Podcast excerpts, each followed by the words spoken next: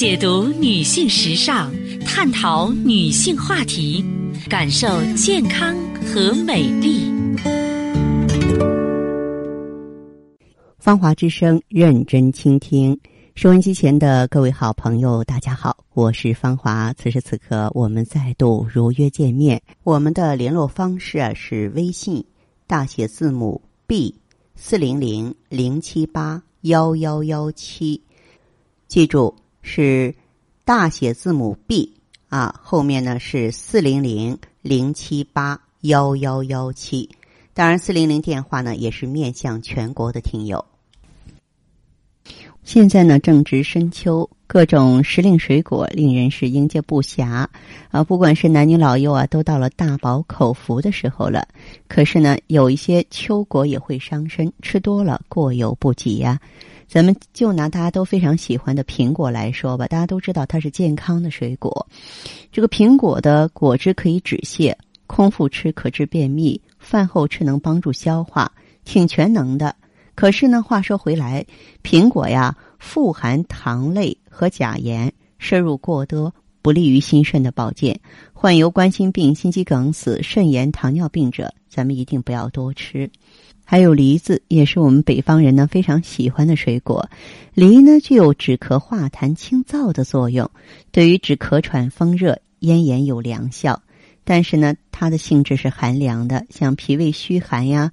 口吐清痰啊，大便溏泻者，咱们要谨慎食用。又因为梨的含糖量太高了，吃多了会让血糖升高，所以说糖尿病患者要少吃。现在橘子也陆陆续续的涌入我们的眼帘了。柑橘内呢含有大量的胡萝卜素，然后它进入血液之后呢，就会转化为维生素 A，积蓄在体内，使皮肤泛黄，导致胡萝卜血症。俗称呢橘黄症，继而出现恶心、呕吐、食欲不振、全身乏力这些综合症状。患橘黄症之后呢，要多吃植物油，多喝水，来促进它的溶解、转化和排泄。那么柿子呢，不少人呢也是对它情有独钟。柿子里面啊含有大量的维生素 A、C 和鞣酸，营养挺丰富的。又能够降压、止血、清热滑肠、润肺生津，但是因为里边含有大量的柿胶酚和果胶，与胃酸相遇会凝集成纤维性的团块，就是啊这个胃柿石，导致胃脘疼痛、消化不良。又因为果胶有收敛作用，所以便秘的人不能吃啊，也不能空着肚子吃，更不可以跟螃蟹、山药一起吃，否则就更容容易产生结石了。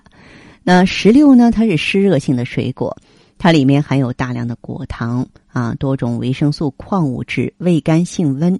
嗯，石榴对痢疾、脱肛和咽炎是有帮助的，但是体虚、阴虚、燥热者要慎食。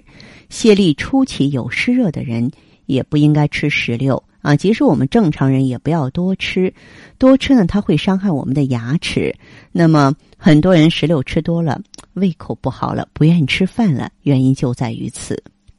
除了石榴之外，应该说一下的还有菱角、鼻涕哈。许多人呢生吃菱角，用嘴啃皮，生吃鼻涕不削皮儿，而且呢不经消毒杀菌。很容易感染上姜片虫病。这个姜片虫啊，虫体肥厚，在显微镜下观察呢，嗯，特别像切下来的姜片儿。如果说我们吃到身体里之后呢，它就寄生于小肠内，导致营养不良、消瘦和贫血，对小孩子影响就更大了。而且呢，菱角和鼻涕呢都是性寒滑，正常人偶尔吃点没关系，不要多吃。像脾胃虚寒、便溏、腹泻。肾阳不足的人碰都不要碰。